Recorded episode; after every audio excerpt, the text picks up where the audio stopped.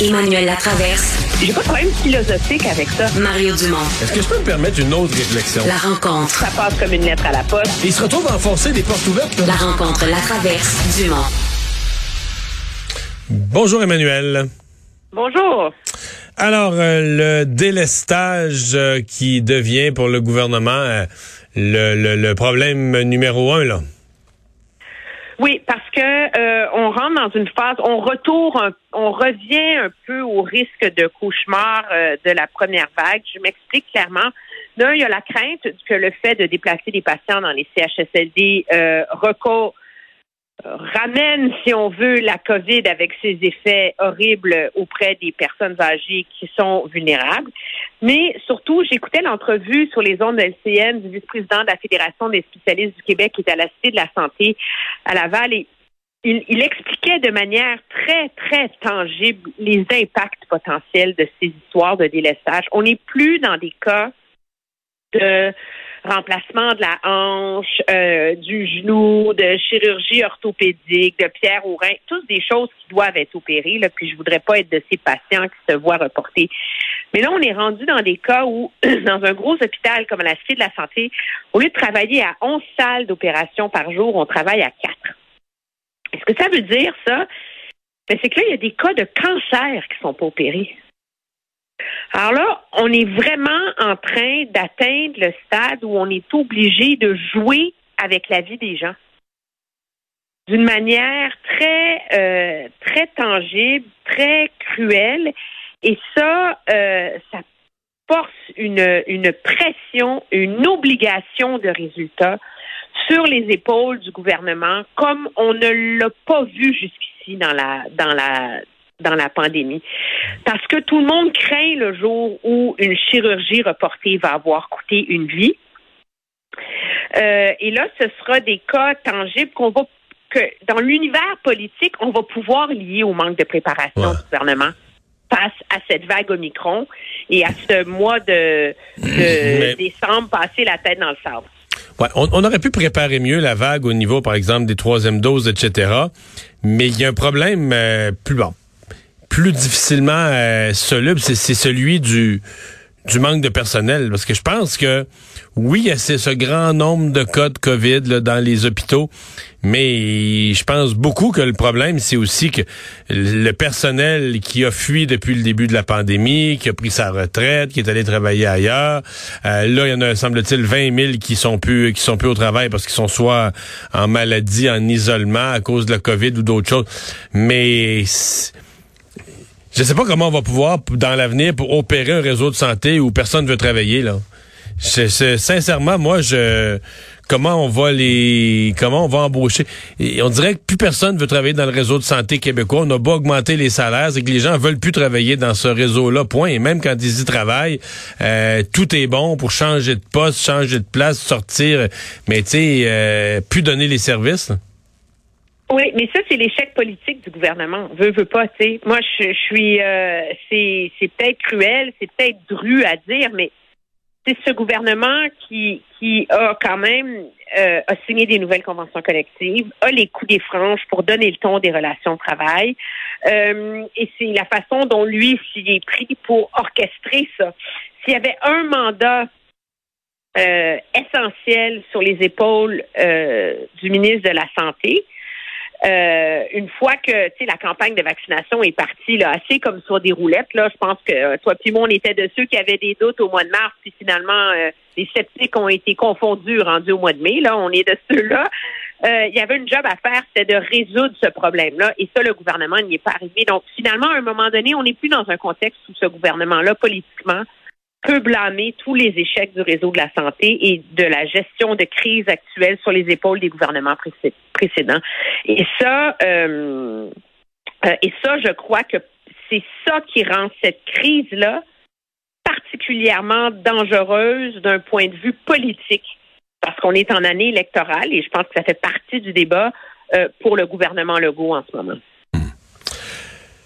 L'autre grand euh, débat du, du moment, euh, c'est celui sur la vaccination euh, obligatoire. En fait, euh, c'est le, le- à la surprise générale, je pense, le ministre fédéral de la Santé, euh, M. Duclos, qui a amené ça comme une, une préférence personnelle. Généralement, c'est quelque chose que les ministres essaient d'éviter. Ils disent, moi, j'aurais une préférence personnelle pour ça. Bon, au niveau légal, je comprends que ça se fait pas vraiment.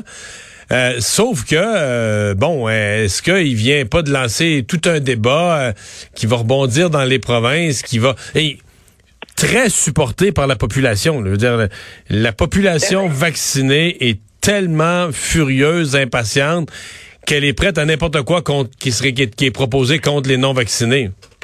Moi, je suis pas surprise que le monsieur Duclos l'ait mis sur la table, cet enjeu-là, et je suis pas de ceux qui le lui reprochent parce qu'objectivement, la seule juridiction politique au Canada à avoir réussi à mettre en œuvre une telle politique dans l'intérieur de ses champs de compétences, c'est le gouvernement fédéral. Auprès de la fonction publique, mais auprès de tous les transporteurs aériens, auprès de tous les transporteurs ferroviaires, euh, à la frontière. On le voit avec tout le débat sur les camionneurs qui, viennent des États-Unis qui doivent être vaccinés, etc. Et le gouvernement qui a même amendé le Code du travail fédéral pour permettre aux entreprises de juridiction fédérale, comme les télécommunications, comme les banques, d'être à l'abri de poursuites si elles-mêmes imposaient la vaccination obligatoire. Donc, lui, il a fait, il a fait ce qu'il pouvait en vaccination obligatoire. Là. Alors là, il renvoie la balle un peu aux provinces et on voit à quel point euh, donc, moi, je pense pas que ça va se faire. Là. M. Kenny est tellement contre qu'il a amendé le code, euh, la loi sur euh, les urgences sanitaires en Alberta pour interdire la vaccination obligatoire. Ça règle le problème. Ce qui est intéressant, c'est de voir la façon dont le débat est mené au Québec. Le gouvernement ne peut pas saisir la balle au bon. On comprend pourquoi. Il a échoué dans le réseau de la santé. Tu ne vas pas aller vacciner les enseignantes quand tu n'as pas réussi à vacciner les infirmières. Non, mais quand on dit vaccination obligatoire, c'est tout le monde, là. Ben, en fait, je sais même pas. Ça veut dire. C'est ça. La vaccination obligatoire, est-ce que c'est la vaccination obligatoire pour les plus à risque, les personnes de 60 ans et plus? est-ce que c'est la vaccination obligatoire pour les fonctionnaires de l'État? Est-ce que ça peut être plein de choses? Ouais. C'est ce genre de phrase qui veut tout dire et rien dire. Ce qui me surprend, et ce qu'il y a de nouveau dans le débat dans mon esprit aujourd'hui, c'est le ministre du Travail, Jean Boulet, a donné beaucoup d'entrevues aujourd'hui sur toute la confusion entourant les règles dans les entreprises, puis le casse-tête que ça pose. Mais la question lui a été posée, et c'est de voir à quel point philosophiquement le gouvernement est contre l'idée de permettre aux entreprises au Québec d'imposer elles-mêmes la vaccination obligatoire, un peu de la même façon dont Ottawa l'a fait pour les banques et euh, les télécommunications. Le ministre, lui, qui ne jure finalement que par la CNESST et que par les règles actuelles et qui, et qui laisse finalement le fardeau de se dépatouiller là-dedans aux entreprises qui craignent d'être à risque.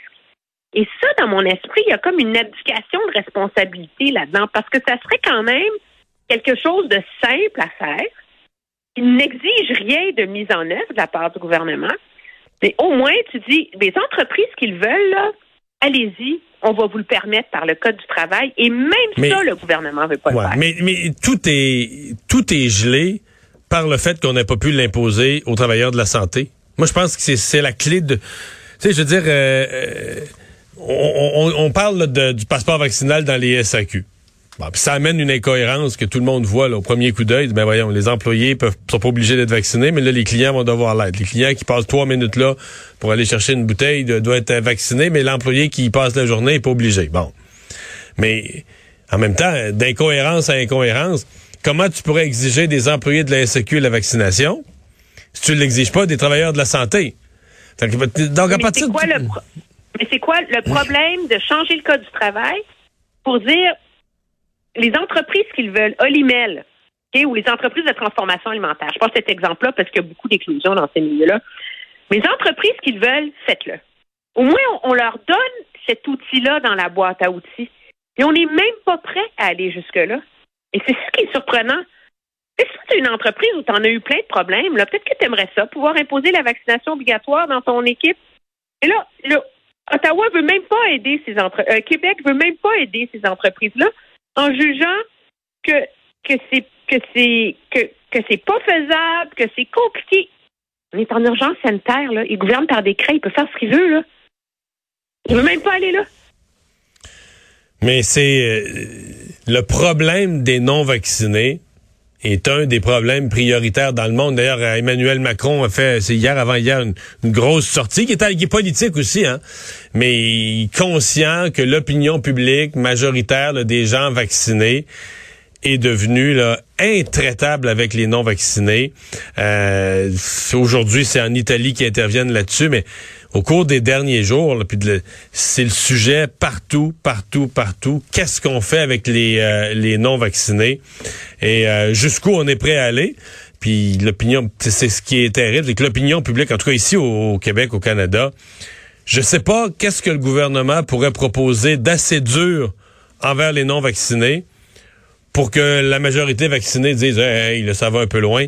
On a l'impression que n'importe quoi, là, une surtaxe, une surtaxe, un impôt, une obligation, l'armée va vous chercher, l'armée va vous chercher, il vous strappe sur une, civière, il vous vaccine de force. L'opinion publique finirait par dire oui, c'est correct, c'est pas trop radical, on est rendu là. ben oui, mais la preuve, c'est la réaction collective qu'il y a eu euh, au Québec sur l'histoire euh, du vol de Sun, de Sunwing ou même de Novak Djokovic, le champion de tennis qui a qui veut pas être vacciné pour aller au, euh, participer au Australian Open et que finalement, tu sais, l'Australie a bloqué son visa, etc. C'est comme à chaque fois qu'il y a un non vacciné qui se fait pogner, c'est comme si c'est un, un baume sur la plaie collective. C'est tiens, il y en a un écœurant qui va payer. Mais ça, ceci étant dit, pas un environnement très serein, on s'entend. Non, c'est pas. Il y a un euh, débat public sur des droits fondamentaux. Je te le concède. Ouais. Merci, Emmanuel. À demain. Très bien. Au revoir.